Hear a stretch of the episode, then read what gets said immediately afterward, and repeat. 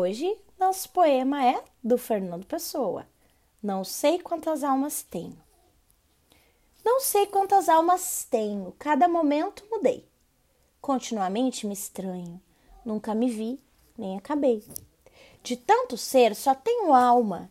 Quem tem alma não tem calma. Quem vê, e só o que vê, quem sente, não é quem é. Atento ao que sou e vejo, torno-me eles e não eu. Cada meu sonho ou desejo é do que nasce, não meu. Sou minha própria passagem, assisto a minha paisagem, diverso, móvel e só.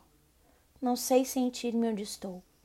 Por isso alheio vou lendo, como páginas meu ser.